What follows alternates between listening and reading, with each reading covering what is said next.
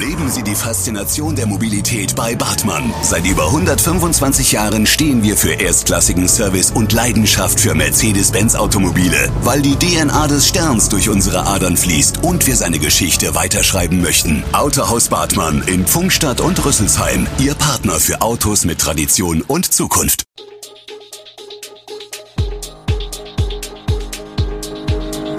Gude, unser morgendliches News Update. Das Wichtigste aus Südhessen für Sie im Überblick. Guten Morgen aus Darmstadt an diesem 25. November.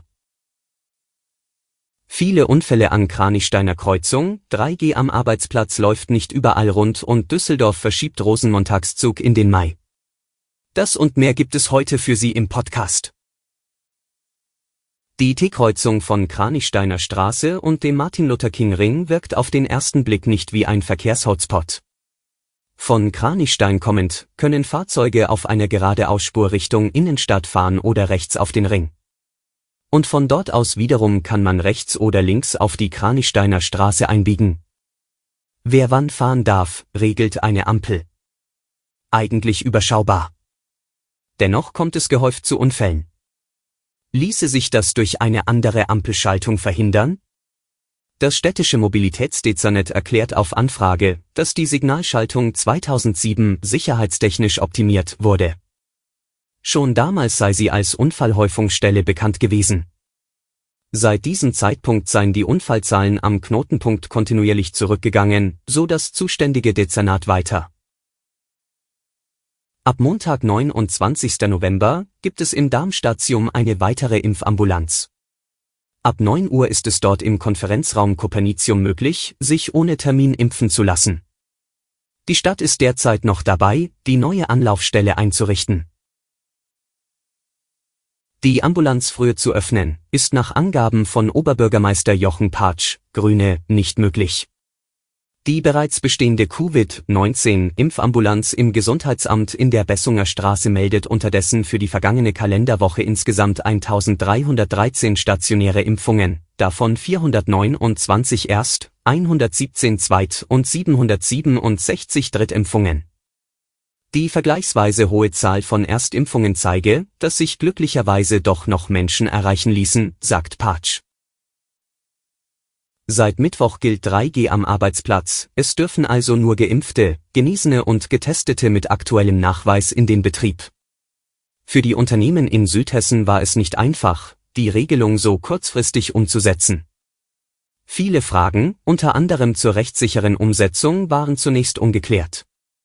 Bei den südhessischen Unternehmerverbänden glühten die Telefonleitungen und eine Online-Infoveranstaltung stieß mit 200 Teilnehmern auf große Resonanz.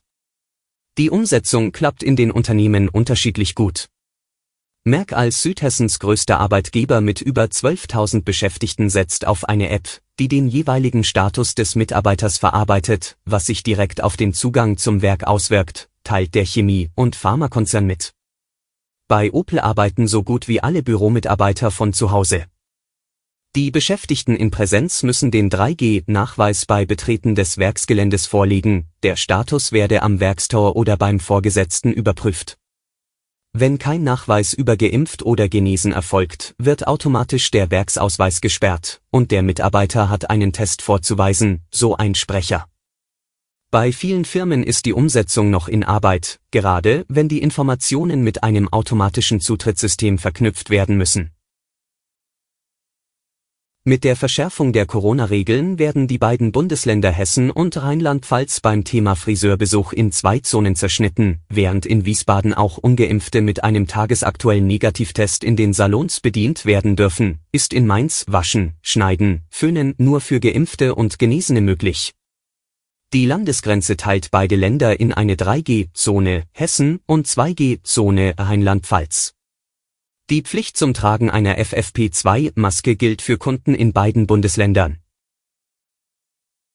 Deutschland steht nach 16 Jahren Angela Merkel vor einem historischen Wechsel zu einer rot-grün-gelben Ampelregierung. SPD, Grüne und FDP haben sich am Mittwoch über einen Koalitionsvertrag verständigt.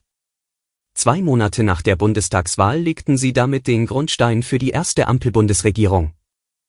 Die Ampel steht, sagte der voraussichtliche künftige Kanzler Olaf Scholz in Berlin. Uns eint der Wille, das Land besser zu machen, betonte er. Es gehe nicht um eine Politik des kleinsten gemeinsamen Nenners, sondern um eine Politik der großen Wirkung, sagte Scholz. Was in dem Vertrag steht, lesen Sie auf echo-online.de. Deutschland hat die Marke von 100.000 Menschen überschritten, die an und mit einer Coronavirus-Infektion gestorben sind. Derzeit werden täglich im Schnitt knapp mehr als 200 Corona-Tote in Deutschland gemeldet, nur etwas weniger als zur gleichen Zeit im vergangenen Jahr. Nur rund 5% der Toten waren jünger als 60 Jahre, rund 86% waren 70 Jahre und älter. Wobei der Anteil der ab 70-Jährigen an der Gesamtzahl der Corona-Infektionsfälle laut RKI nur etwa 11% beträgt.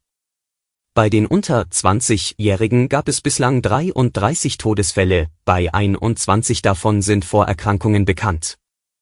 Dass die Todeszahlen absehbar weiter steigen werden, darauf deutet das Alter der derzeitigen Erkrankten hin, denn laut RKI werden derzeit in der Altersgruppe der ab 60-Jährigen die meisten Hospitalisierungen verzeichnet. Zum Abschluss noch eine erfreuliche Nachricht. Der Düsseldorfer Rosenmontagszug soll nicht ausfallen. Die Jecken verschieben den Zug aber wegen der Corona-Pandemie im kommenden Jahr vom 28. Februar auf den 8. Mai. Das entschied am Mittwoch das Komitee Düsseldorfer Karneval. Der neue Termin eröffne die Chance, den Düsseldorfer Rosenmontagszug in der gewohnten Weise mit Tausenden von Zuschauern am Straßenrand durchzuführen, begründeten die Narren den Schritt. Bleibt abzuwarten, ob andere Karnevalshochburgen nachziehen. Alle Infos zu diesen Themen und noch viel mehr finden Sie stets aktuell auf echo-online.de.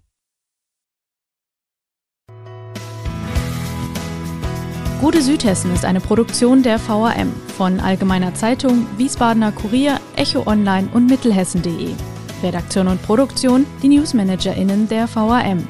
Ihr erreicht uns per Mail an audio.vam.de.